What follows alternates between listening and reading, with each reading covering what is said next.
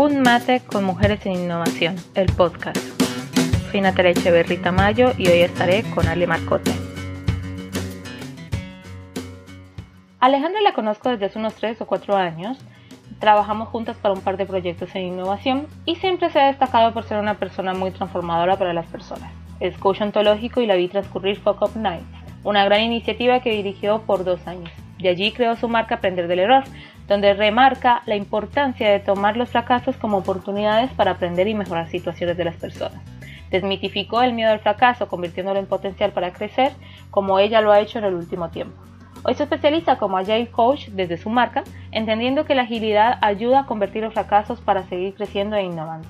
Vamos a tener una charla con ella donde hablaremos de agilidad, cultura de innovación y sobre Scrum, un marco de trabajo que ayuda a las empresas a innovar. Prepara un mate y quédate con nosotros para aprender sobre innovación con Ale Marcote. Hola Ale, ¿cómo estás? ¿Cómo van a ti? ¿Cómo andan todas? ¿Bien? Bien, bueno, eh, estás acá porque tenemos un montón de dudas sobre agilidad. Lo, lo, bueno es que las dos estamos trabajando justo en innovación y agilidad, así que eh, está buenísimo porque podemos tener una conversación más fluida sí. por ese lado. Y eh, bueno, empecemos al grano. Me gustaría que me comentaras para vos a qué llamamos agilidad. Ok. Eh, mira, yo creo que se está hablando un montón de metodologías ágiles, que creo que esto, esto también ya lo hemos conversado. Se habla mucho de las metodologías o de las prácticas, de las técnicas, y a mí por lo menos me gusta más el enfoque de la agilidad como una cultura y como un cambio de mindset, como un mindset en sí, una, una mentalidad, un chip. Entonces, desde ese lugar, la, la, agilidad tiene que ver con una cultura que se basa en determinados valores, pero sobre todo que lo que, digamos, si tuviéramos que asimilarlo a algo, es a la adaptabilidad y al aprendizaje, desde, desde mi mirada, ¿no? No hacer las cosas rápido, que muchas veces se dice agilidad, eh, rapidez o velocidad, sino a la adaptabilidad. Y creo que por eso cada vez se está hablando más justamente de agilidad, porque estamos en un entorno muy cambiante y, y bastante complejo. Totalmente, sí, es algo como más de adaptabilidad de las organizaciones, como dice, cuando están preparados para cualquier circunstancia. Tal cual, es como, es esto de, de lidiar con la incertidumbre, básicamente, ¿no? Exacto, sí, totalmente. Bueno, y entonces, ¿de dónde vienen las metodologías ágiles? Y se supone que eh, las organizaciones deberían estar, de estar siempre preparadas o, vos que entendés de, de, dónde surgieron? Yo te cuento por lo menos algunas referencias que, yo tengo. Creo que si uno busca, eh, encuentra como distintos orígenes. Por un lado, las metodologías que vienen más de todo lo que es el software, eh, todo lo que es el desarrollo de software. Y creo que si uno hoy va a espacios de lo que llamamos la comunidad ágil, hay muchísimas personas que vienen de ese espacio, de todo lo que es desarrollo de software. Eh, de hecho, de ahí, por ejemplo, viene Scrum, que es quizás hoy la, no es una metodología, es un marco de trabajo, eh, pero bueno, que ya nace eh, alrededor del 95, así que tiene muchísimos años, aunque ahora se puso quizás acá en Argentina un poco más de moda, le vamos a decir entre comillas. Y ahí hay un montón de prácticas técnicas de puramente de software, pero también si vamos más para atrás, podemos hablar de lo que es Toyota, ¿no? Con el, el, tema del Lean Manufacture, o sea, todo lo que es la... Digamos, sí, que es hace... Uf. Hace muchísimos años, es en, en los años 30, así que imagínate desde cuándo estamos hablando. Entonces podemos hablar de distintas prácticas relacionadas con la agilidad o que tienen el espíritu de agilidad. Quizás Toyota en su momento un poco más con todo lo que tiene que ver con la eliminación de desperdicios, ¿no? esa mejora continua y después estas prácticas desde el software. Eh, quizás un punto de partida que se puede tomar Digo, esos son los orígenes y todo el camino recorrido. Un punto interesante también de partida es hace muchos años, en el 2001, si no me equivoco, cuando se firma el manifiesto ágil. Muchas personas que estaban practicando agilidad y, la mayoría proveniente del mundo del software, lo que deciden es ponerse de acuerdo y decir, bueno, cuáles son los valores y cuáles son los principios que deberían regir estas prácticas, este conjunto de prácticas. Y por eso ahora se habla un poco más de cultura ágil, porque tenemos valores y principios que quizás lo que hacen es diferenciar un poco del, de este mindset un poco más tradicional que teníamos de la gestión de proyectos eh, que se llama en cascada. Que quizás muchos, yo digo, viste cuando hacías un proyecto en la forma tradicional. Primero, decíamos, bueno, primero hacemos toda una exploración, planificamos, este, hacemos todos los acuerdos, lo desarrollamos y recién a los dos años se lo entregamos al usuario este, le decimos, y esto es. Y quizás en el medio, imagínate hoy Argentina, ¿no? En el medio pasaron un montón de cosas, hubo mil cambios, quizás el usuario ya necesitaba otra cosa totalmente distinta. Total. Entonces, desde esa, eh, que es la metodología un poco más tradicional de, gestión de proyectos, es más difícil adaptarse a los cambios. Y porque quizás estás en el medio, en el medio del baile, con el proyecto a medio andar, y es como que tal vez tenés que, bueno, lo que tenemos hasta acá, no, necesitamos cambiar todo y es muy difícil de que eso suceda. La agilidad lo que viene es a tener un concepto distinto en donde es mucho más flexible. Que digo, no es ni, mejor ni peor, hay que ver qué aplica uno en cada contexto. Eh, pero viene un poco también a, traer eso.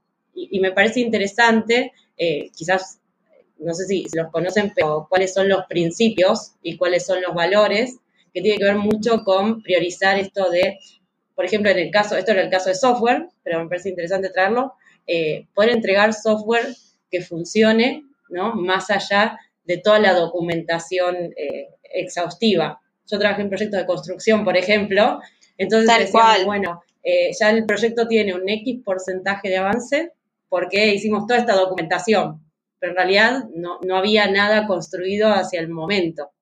Entonces, bueno, esto de entregar algo que funcione, que ya le dé un, un valor a, a la persona, al cliente, al usuario, ¿no? Eh, después algo interesante es esto de la colaboración constante con el cliente. Sí, el acercamiento del cliente es como primordial en metodologías ágiles. Totalmente, no es que yo, bueno, te pido, Nati, eh, necesito tal cosa y a los dos años volvemos a vernos o al año volvemos a vernos y me lo entregas.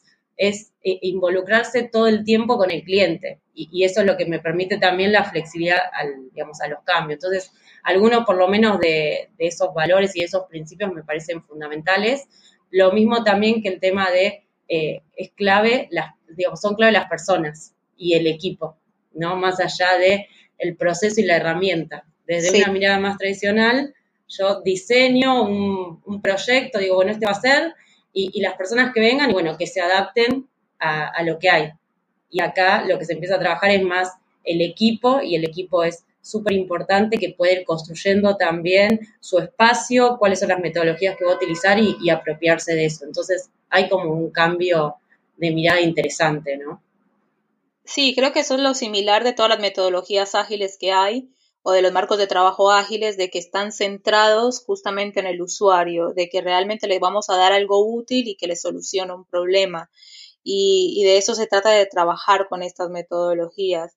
Y, yo quiero acotar un poco de que eh, por más de que, de que las metodologías como tal surgieron a partir de los 90, eh, que son más conocidas y que quieren ser implementadas en empresas, en realidad desde hace muchos años se vienen implementando. Eh, no sé si conocen, pero el Empire State se hizo de forma ágil y se hizo de forma casi escromiada, digamos así, sin que, sin que supieran no sé si se, dice, pero podemos decirlo, un nuevo término desde Mujeres de Innovación, eh, que, que, lo hicieron de forma bastante ágil, siempre acercándose al cliente y con plazos de, de, tiempo cortos para que obviamente puedan acercarse los clientes más rápido a esto. Es un, es un caso muy interesante que fue, imagínense, el, el Empire State se construyó en los años 30 y fue por años el edificio más alto del mundo, para que puedan averiguarlo, chicas. Un, comentario más de esto, porque justamente cuando traía los valores y, también, bueno, los principios, todo esto, quien, quien quiera lo puede profundizar, se puede descargar en internet, entra en manifiesto ágil, van a encontrar valores y principios. Eh, y lo traigo también porque algo que yo observo que está pasando en las empresas, yo, digamos, trabajo más como Agile Coach. ¿No? Entonces, eh, a mí me parece clave eh, trabajar con la organización en su conjunto y desde la parte de, cultura. Y entonces lo que estamos haciendo hoy o lo que estamos viendo es que muchas veces se hace agilidad, se dice, eh, ponemos, imponemos una metodología y vamos a hacerlo de tal forma, pero no se tiende a ser ágil, ¿no? Y, podemos, y ahí hay una diferencia. O sea, porque yo puedo traer cualquier técnica o cualquier metodología y decir, lo voy a hacer de esta forma.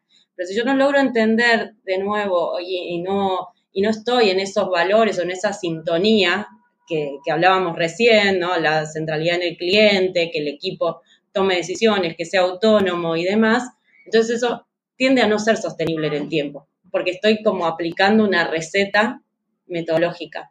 Entonces, un poco la, quizás este, no sé, lo, lo que traigo es empezar a repensar esto de no solamente hacer eh, agilidad desde una metodología, sino empezar a pensar eh, desde la agilidad, ¿no? O sea, ser ágil. Y eso es algo que, que estamos como cada vez trabajando un poco más.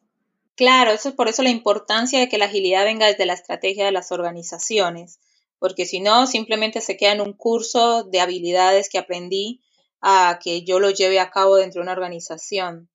Bueno, hablando de eso, eh, viene la estrategia y viene la cultura en innovación y en agilidad.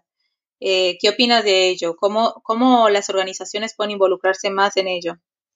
Eh, yo creo que teniendo este, digamos, un poco este diseño más estratégico y, y, de vuelta desde estos, desde los valores sobre todo.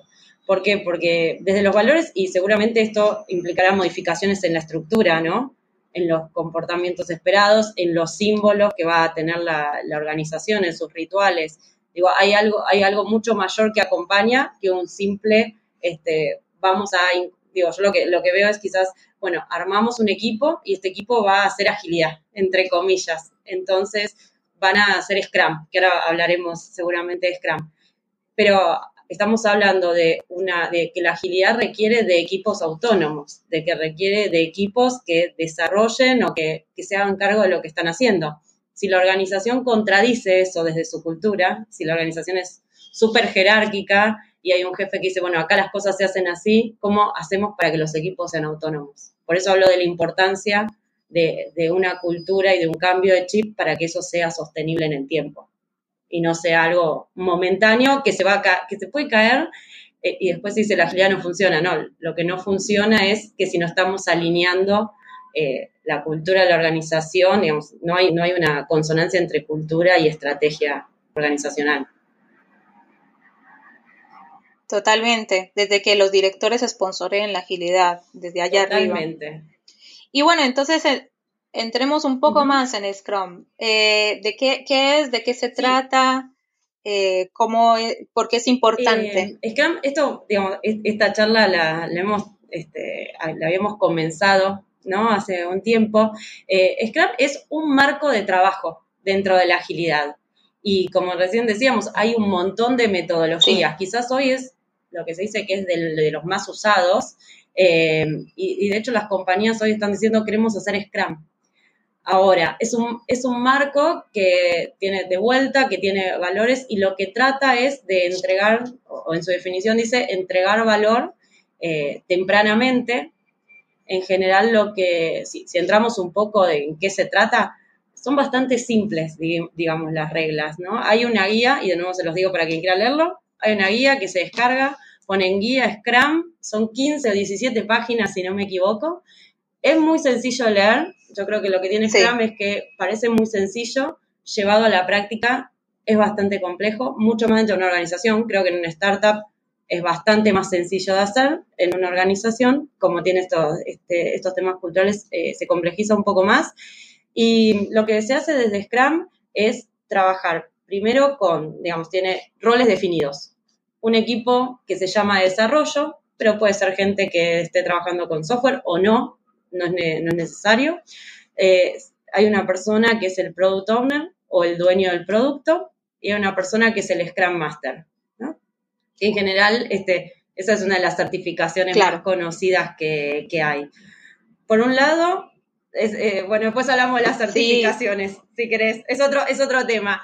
Sí, ahora hablamos de las certificaciones. Porque es un montón de certificaciones alrededor de Scrum. Es un marco de trabajo. Hay un montón de otras cosas con las que se puede combinar.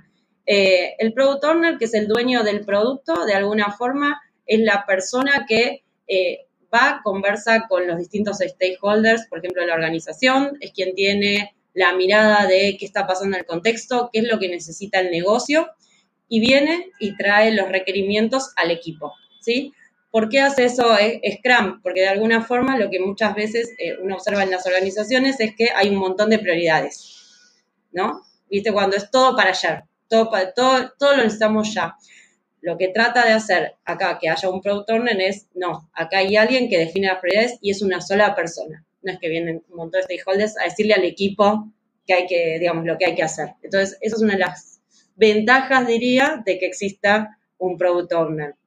Después, por otro lado, eh, también está el Scrum Master. El Scrum Master, la función que tiene es la de acompañar al equipo en todo lo que tiene que ver con esta implementación de las prácticas eh, de alguna forma tiene un rol de coach, mentor, facilitador y trabaja a nivel de equipo en esto, en acompañarlos, en facilitar las reuniones, eh, trabaja con el product owner, eh, sobre todo para acompañarlo también en su rol, que no es jefe, y esta es una enorme diferencia, no es jefe, el product owner no le dice cómo hacer las cosas al equipo, le dice cuáles son los requerimientos. El, el dueño del producto lo que trae es el qué, yo necesito esto, y eso es clave. Ahora, el equipo es el que dice cómo se hace, ¿no? Y en lo que se ocupa el Scrum Master es de ayudar a la, o de acompañar a las personas, se ocupa del quién lo hace, ¿sí? Claro, el Scrum Master es como más un facilitador, eh, es como... Exacto. Es el que cuida la metodología en sí es una mezcla de coach, mentor y facilitador, digamos, eso debería reunir su rol. Eh, ese que cuida la metodología es el que acompaña a las, personas, el que ayuda a lo que se dice eh, eliminar los impedimentos que haya, ¿no? Como, bueno, si hay algo que, y por eso es importante el trabajo a nivel organizacional, qué es lo que está impidiendo que la metodología funcione. Eh, y también debería ser quien a nivel organizacional ayude en que se expanda la agilidad. Y el equipo de desarrollo es un equipo que lo interesante es que debería ser autónomo, porque acordémonos que ya el productor no es el jefe, entonces no les dice cómo hacer las cosas, y el equipo es el que dice, ok, este es el objetivo que tenemos, ¿cómo lo vamos a hacer? Y sobre todo es un equipo que debería ser multidisciplinario, porque, porque deberían poder desarrollar un producto o lo que se esté necesitando desarrollar sin tener que depender tanto, por ejemplo, de otras áreas, y eso es clave que lo tengan.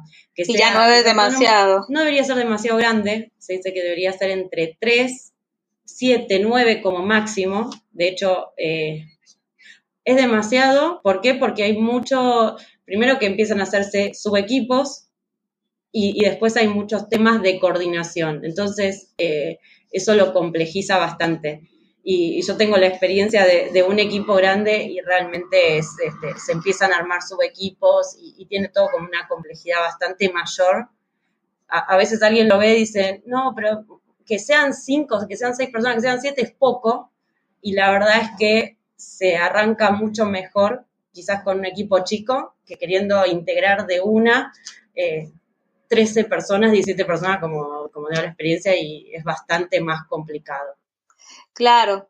No, y además algo súper interesante de Scrum es que promueve la diversidad. No se habla solo de equipos multidisciplinarios, sino de que haya diversidad de pensamientos y de personas, y por eso funciona también.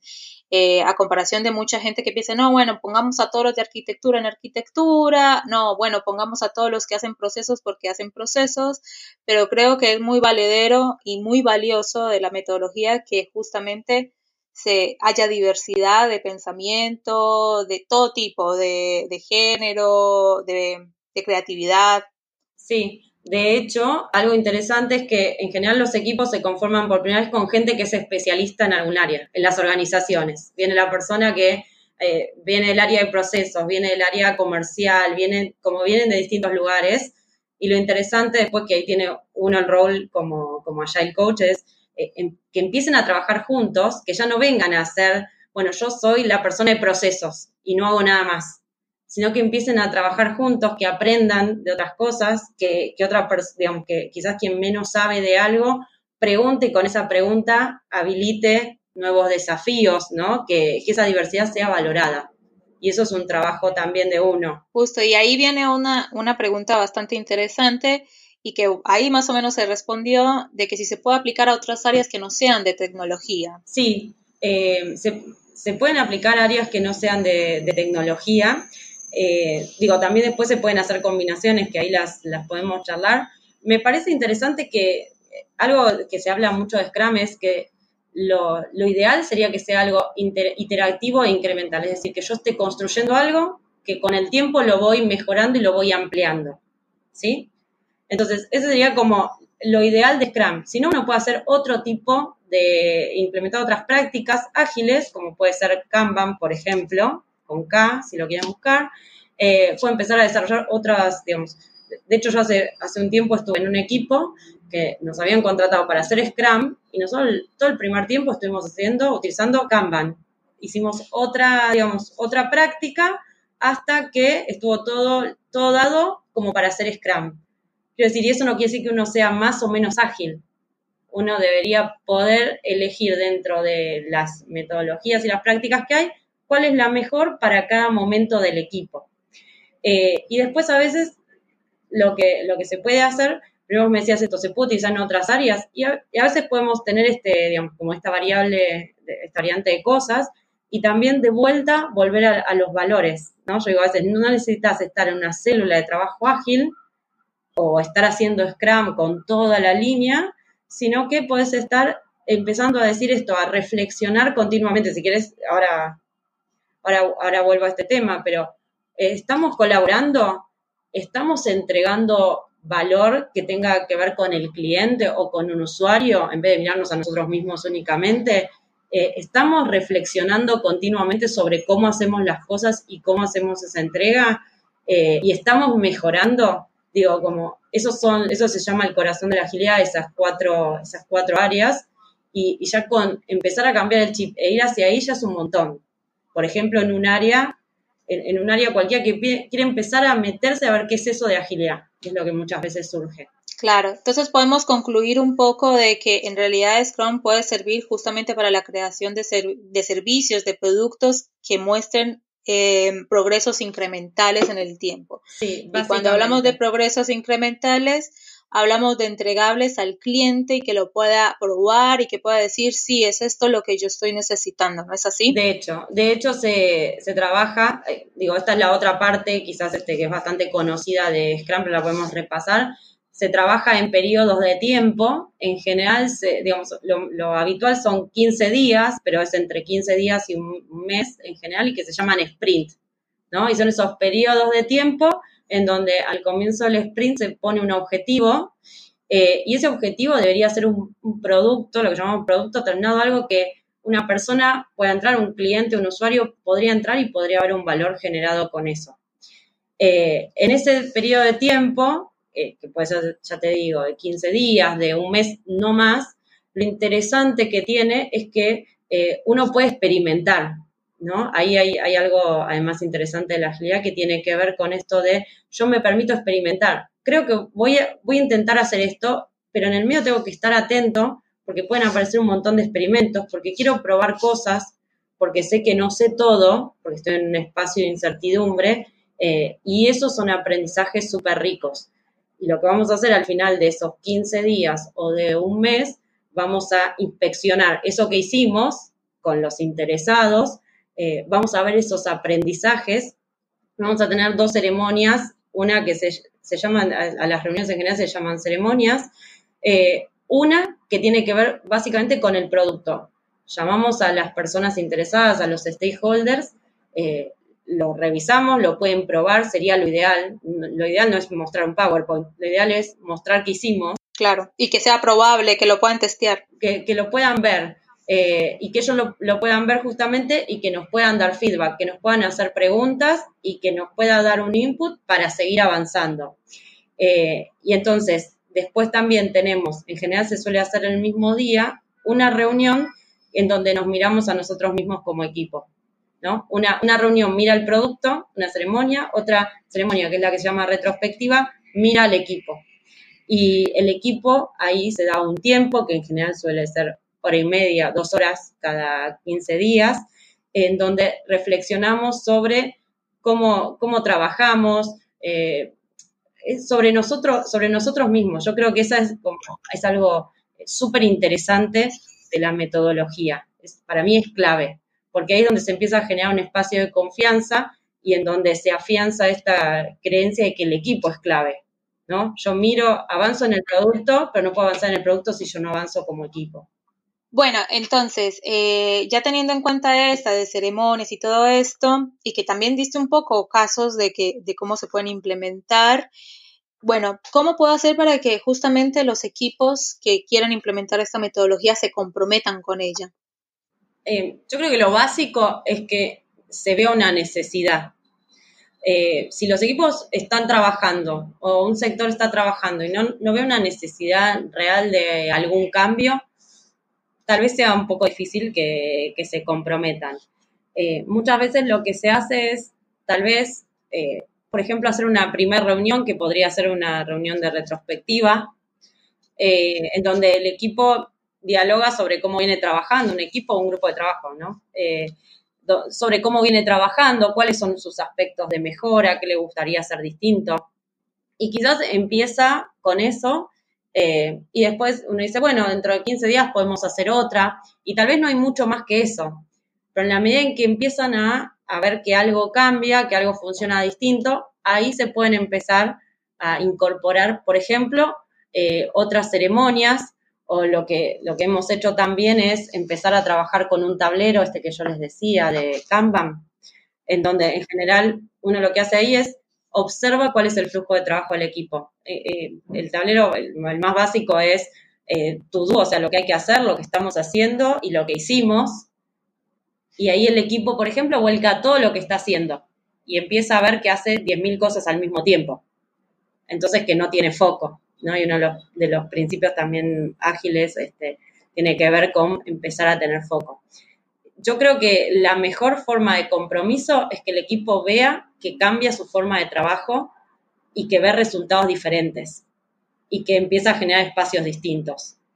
Bueno, algo importante de comprometerse con la metodología es que transparenta mucho cómo trabaja el equipo. ¿Es así? Como que ya es como que es más evidente en cómo cada uno está trabajando dentro de los equipos y eso es súper, súper interesante. Eso es clave por eso yo decía que creo que un equipo se va a comprometer en la medida en que ve que realmente le mejora su forma de trabajo. Esto también, eh, esto que decíamos de la transparencia, de ordenar el trabajo, de tener prioridades, de darle foco.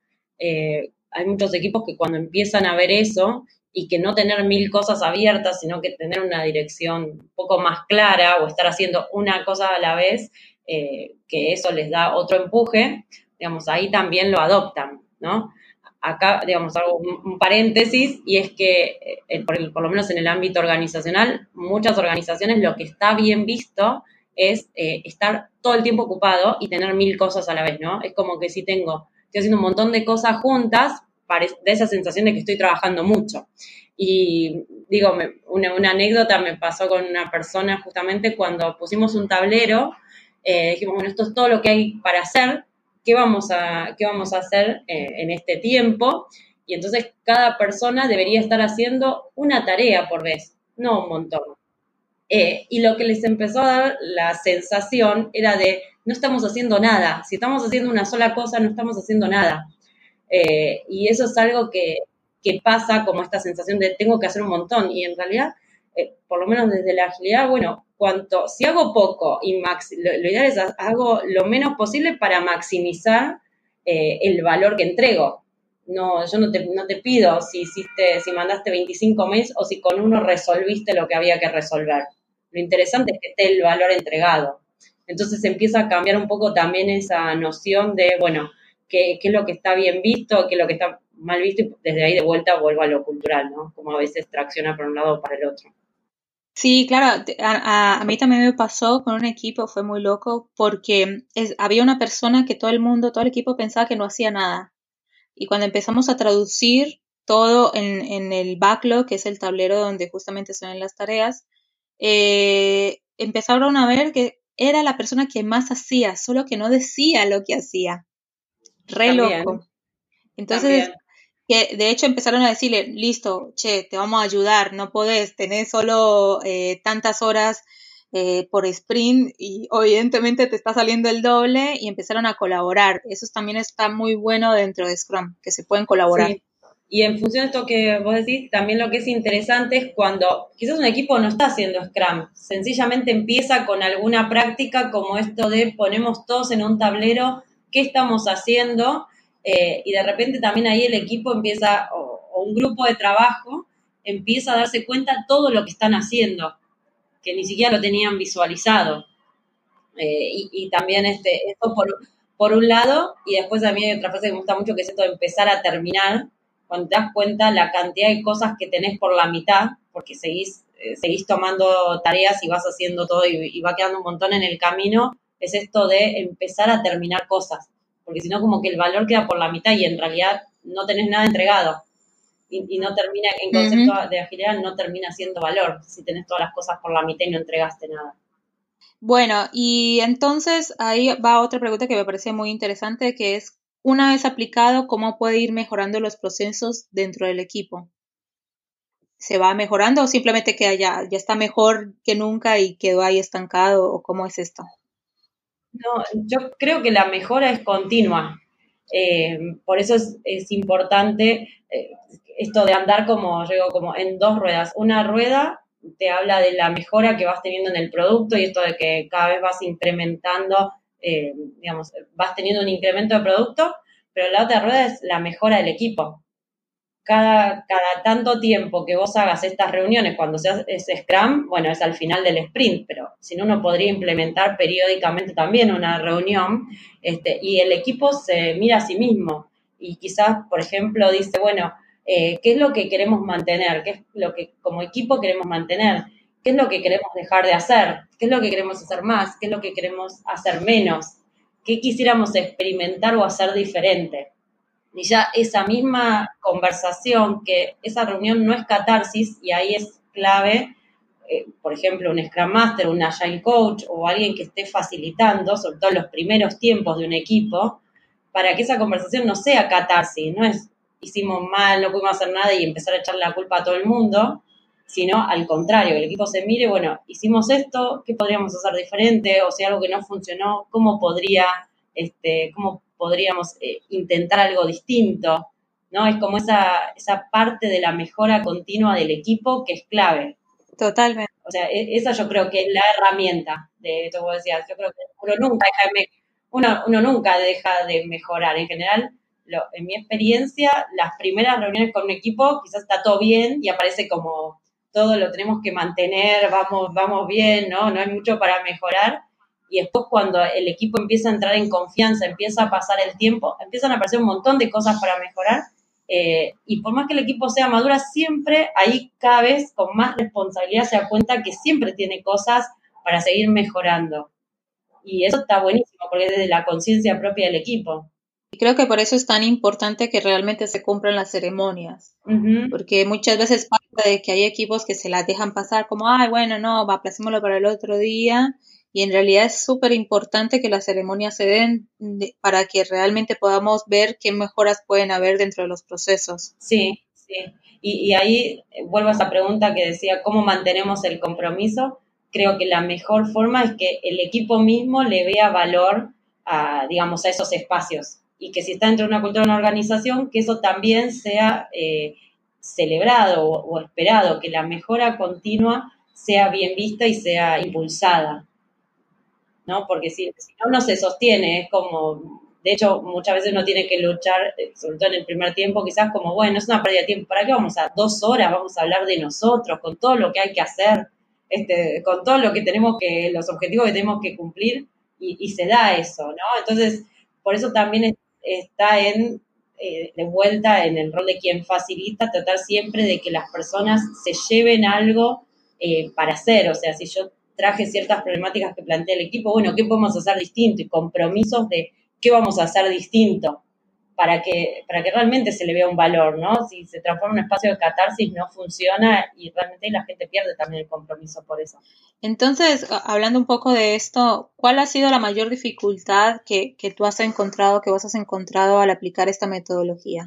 A ver, eh, primero, e, esto que yo traje desde quizás el inicio de la charla de lo cultural es un tema que, que se inserte una metodología en una cultura que tiene valores muy diferentes o que se quiere insertar una metodología que tiene, en una cultura que tiene valores muy diferentes a las que deberían acompañar esa metodología, es un gran tema, ¿no? Em, porque si yo de repente estoy intentando de, nuevo esto de que haya un equipo que sea autónomo, que diga cómo va a hacer las cosas y, eso sea respetado, bueno, en una cultura en donde hay mucha jerarquía, donde siempre se está acostumbrado a que esto tal persona dice cómo se hace, choca mucho eh, y cuesta y, diría que probablemente no, llegue a, buen puerto si no hay un trabajo cultural acompañándolo. Eh, yo creo que esa es la, de las mayores dificultades, ¿no? Porque enseguida, también esto, esto ha pasado, eh, uno puede tener estas ceremonias ágiles.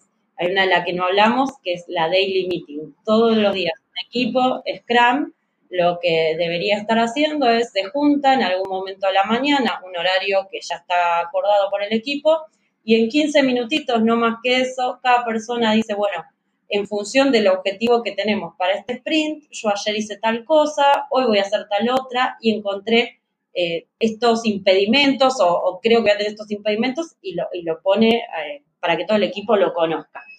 Entonces, eh, lo que a veces pasa cuando uno está entonces en una cultura que no, que no está viendo esto de la autonomía del equipo y demás, es que por ejemplo, un product owner que quizás hasta hace unos días fue jefe y no conoce su cambio de rol o no, se está trabajando tanto con eso, lo que hace es aprovechar esa reunión para hacer micromanagement. Sí. ¿No? Para agarrar y preguntarle al equipo, ¿vos por qué no hiciste esto? ¿Y vos por qué no hiciste lo otro? Claro. Y eso no debería suceder. ¿No? Entonces digo, por eso hablo mucho de, la cultura y de que es un trabajo este, del día a día muchas veces, eh, esto de a veces se, se pone una metodología pero en realidad lo que se hizo es cambiar un poquito el nombre de lo que venía pasando. Y eso es lo que uno con, estos roles de Agile Coach o de Scrum Master tendría que tratar de que no suceda eh, e impulsar, este, impulsar el cambio.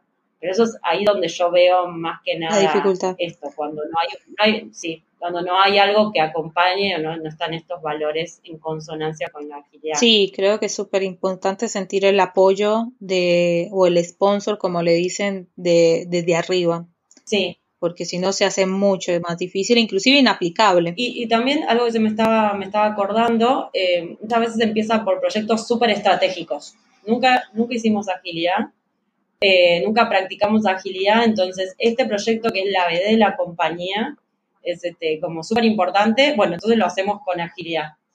Y tal vez ese proyecto recibe muchísima presión, eh, o porque es un, mm. proyecto, ya digo, estratégico o que debería dar resultado de mucho dinero, eh, y, todo esto requiere un tiempo. Estábamos hablando que es un cambio de mentalidad, hay, muchas cosas que ir acomodando, que una persona que hasta hace dos días era jefe y de lo más tradicional, jerárquico, de repente le dice, no, sos productor, pero no sos jefe de, este equipo.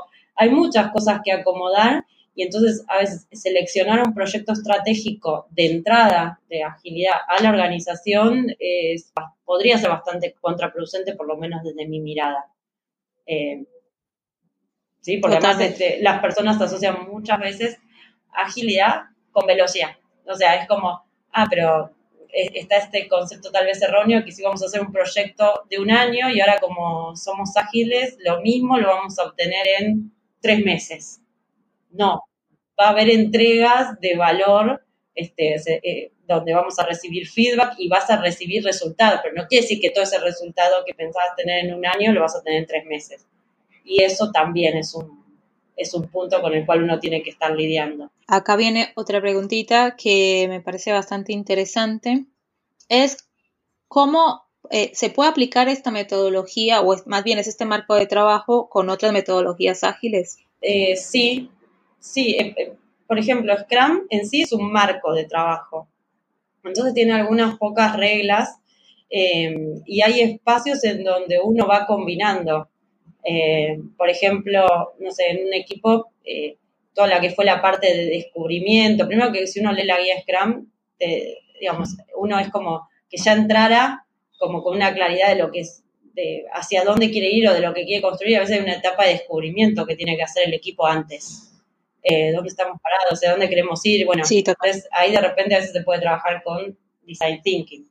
este, o esto que yo te decía de mezclar Kanban, que si buscan también lo pueden encontrar como eh, Scrum, eh, digo, mezclar Kanban, ¿no? este, este, esta utilización de tableros y de gestión de flujos de trabajo, eh, que eso yo lo, he utilizado y es súper útil en algunos casos. Entonces, por eso quizás lo que uno debería, por supuesto que hay gente especializada en cada metodología, pero después uno puede tener un abanico, también puede ir compartiéndolo con el equipo y el equipo también va viendo en cada momento tal vez este, por dónde va o, cuál, o uno empieza por una y ve que eso no va y va cambiándola.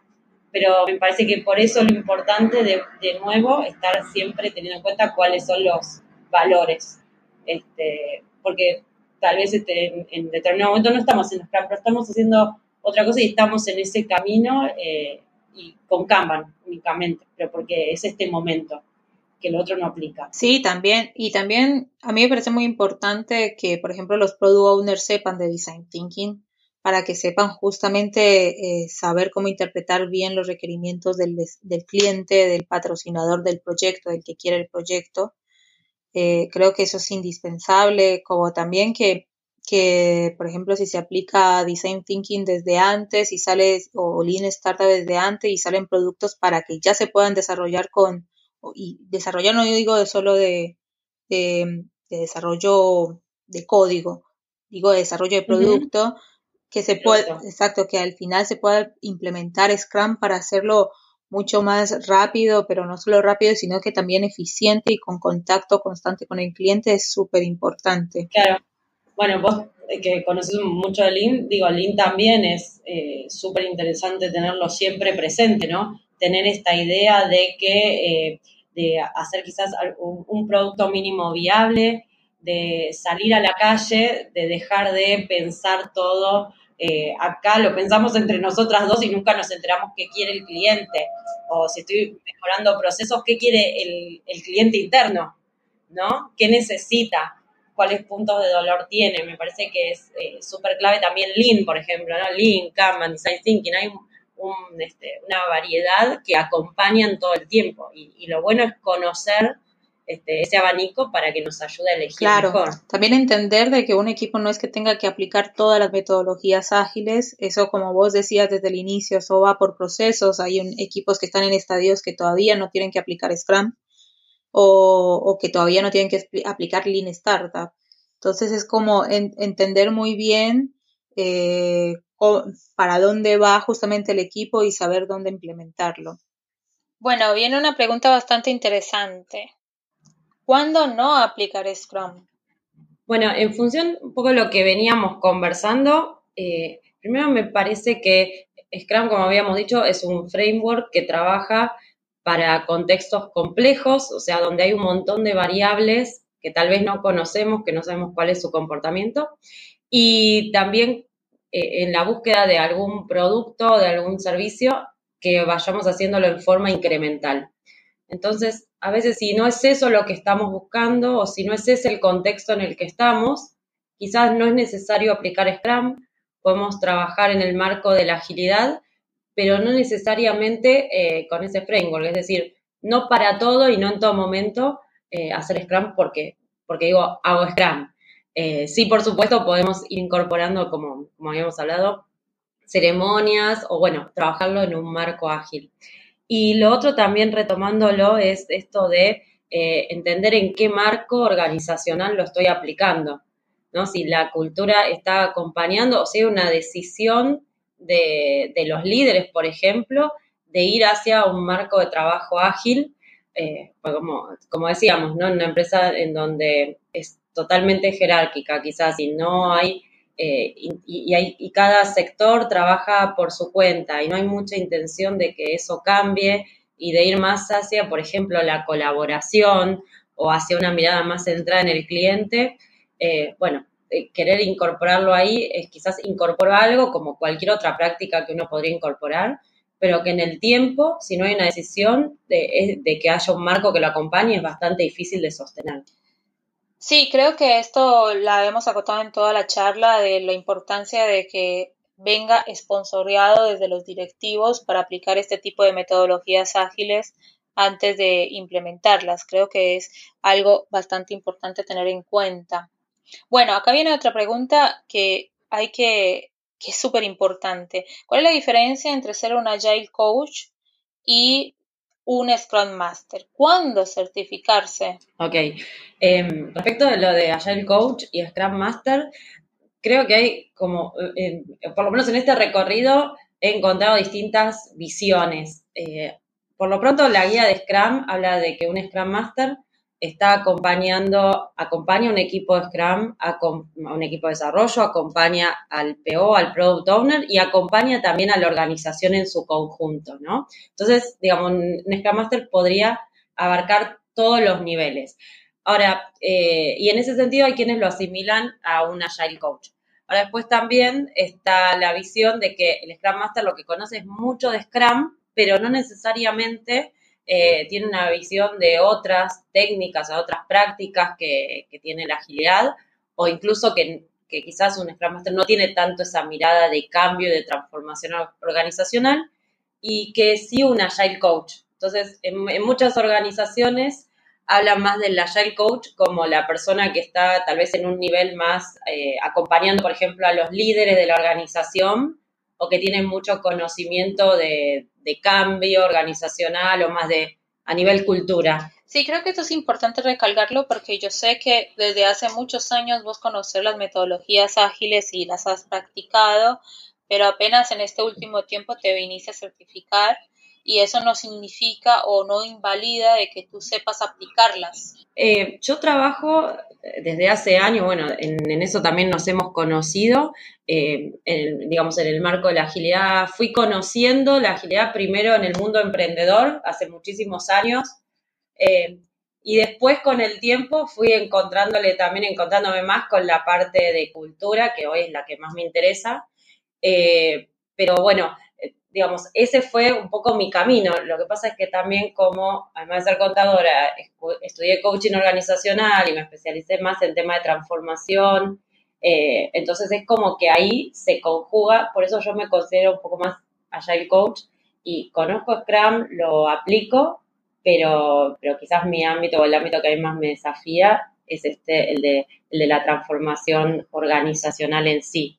Ese fue mi camino Sí me certifiqué como Scrum Master, eh, un poco porque como trabajo en las organizaciones y digamos, es, algo que me parece interesante tener. Ahora lo que sí, muchas veces me hacen esta consulta de ¿me certifico, no me certifico? Y primero, si digamos, las certificaciones de Scrum, si entran, por ejemplo, en la página de la Scrum Alliance, que es una de las más conocidas, no son certificaciones económicas, digamos, y, y además son certificaciones para cada rol. Eh, te puedes certificar como Scrum Master y eso es que conoces un poco eh, el marco de trabajo y también el trabajo que debería estar haciendo el Scrum Master. Pero también te puedes certificar como Product Owner y también hay certificaciones para quienes hacen desarrollo. Entonces, eh, digo, no es que con una certificación abarca todo. Una certificación habla de un cierto rol, que eso es una confusión que a veces hay. Eh, y por otro lado, la certificación tiene un, sí, tiene un curso de, dos días y demás, pero para alguien que quizás no es que quiere desarrollarse profesionalmente en el tema, pero quiere conocer, hay un montón de otras opciones que puede encontrar. Hay desde libros, eh, bueno, en, Internet hay, hay muchísimos videos, este, hay cursos que son gratuitos o cursos que no son, hoy las certificaciones, si yo me equivoco, están arriba de los 600, 700 dólares. Entonces, digo, las personas pueden conocer, pueden asistir a cursos que le dan un conocimiento de distintos marcos, de distintas prácticas, y una vez que, entienden que va por ahí, que es eso lo que le gusta profundizar, quizás ahí yo le diría, bueno, esto de la certificación, pero, pero no necesariamente como entrada a entender de qué se trata. Sí, de hecho a mí me pasa de que yo conozco la metodología, eh, bueno, la metodología del marco de trabajo Scrum, sé cómo aplicarla, sé cómo hacerla y no soy certificada. Y esto lo sé es porque esto, esta este marco de trabajo lo implementamos dentro de las empresas con el acompañamiento de Scrum Master y Agile Coach y cuando hemos creado programas para nuestros clientes lo, lo he creado junto con ellos y ahí es donde justamente eh, he aprendido a cómo aplicarla y el hecho de que no tenga una certificación no significa de que no sepa cuándo es conveniente o no eh, para una empresa eh, utilizar Scrum. Bueno, de, de hecho yo, yo hice el primer curso de Scrum que era sin certificación hace varios años. Eh, y después, eh, ya estando en la, en la práctica, hice el, volví a hacerlo, pero para hacer la certificación, eh, pero es, como vos decís para mí, yo creo que se aprende muchísimo en la práctica, muchísimo yendo a encuentros de la comunidad ágil. digo, está buenísimo certificar y digo, después ya si uno trabaja quizás en organizaciones que lo pide, pero no, pero creo que hay un montón de instancias de aprendizajes y de prácticas y de meterse que no tienen que ver con la certificación en sí y que uno puede hacerlo para entender de qué se trata y, de hecho mucho, eh, esto que se dice que, por ejemplo, en el caso de Scrum, que es fácil de, o, de leer o de parece entender, pero después llevarlo a la práctica y más en un entorno de organizaciones ya no lo es tan, no es tan sencillo. Este, así que bueno, esa sería como un poco mi visión del tema de las certificaciones. Bueno, entonces teniendo en cuenta todo lo anterior, sí me gustaría saber eh, que le comentaras a la audiencia cuándo, em, se aplica Scrum eh, para equipos que no tienen ni idea. Yo, como, como te decía, creo que de alguna forma hacer agilidad por agilidad, a veces alguien dice, bueno, hago, ¿y para qué lo haces? Y no lo tiene muy en claro. Y yo creo que, eh, eh, primero, ¿para qué, digamos, para qué nos estamos metiendo en esta cultura? Eso sería un, punto de partida. Eh, y después, para empezar, quizás a veces pueden ser algunas ceremonias, ¿no? Como esta de, yo creo que la retrospectiva, por ejemplo, una reunión en donde cada tanto empecemos a hablar de lo que nos pasa como equipo, de cómo estamos trabajando, de cómo nos sentimos, no desde la catarsis, sino siempre desde entender y proponer qué podemos modificar de nosotros como equipo. Por ejemplo, puede ser un punto de partida. A veces se arranca por ahí y cuando el equipo empieza a tener esas conversaciones, después va incorporando este, otras. O, a veces este, esto de las reuniones diarias en donde nos sintonizamos todos eh, en, qué, en qué estamos haciendo, en qué hicimos, qué vamos a hacer, qué dificultades estamos teniendo.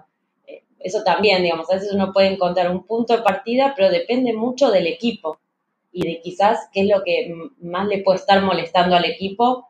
Eh, ¿Por qué? Porque si logramos que eso le sea de utilidad, va a seguir adoptando nuevas prácticas. Buenísimo, Ale, muchísimas gracias. En realidad, súper eh, puntual en cada uno de los aspectos que vimos el día de hoy. Eh, creo que, que ahora lo que queda es dejarnos tus datos, saber dónde nos contactamos con vos para preguntarte más, más preguntas, eh, para preguntarte más dudas que tengamos al respecto sobre agilidad, cultura de innovación, Scrum. Así que coméntame, ¿dónde te encontramos? Bueno, me pueden encontrar, eh, estoy como Ale Marcote en las distintas redes, eh, mi página alemarcote.com, en Instagram como alemarcote, en Twitter alemarcote ok, eh, y también está el podcast en, Spotify, que me pueden encontrar como Ale Marcote o Aprender del Error, de las dos formas, así que ahí también hay episodios hablando, hablando sobre todo del aprendizaje de los errores de la vida en el día a día, pero también eh, en esta etapa, estos últimos episodios, ya hablando más del ámbito organizacional. Esto fue un mate con Ale Marcote en Mujeres en Innovación. Nosotros vamos a seguir nuestra conversación con las chicas conectadas a nuestro podcast online y en streaming para poder responder sus preguntas en vivo. Si quieres participar desde el podcast online, solo tenés que seguir nuestras redes sociales con nuestro usuario en LinkedIn y en Instagram, Mujeres en Innovación, todo seguido, o en Twitter con el usuario Mujeres en Innov con V corta al final. Te esperamos en nuestro próximo episodio.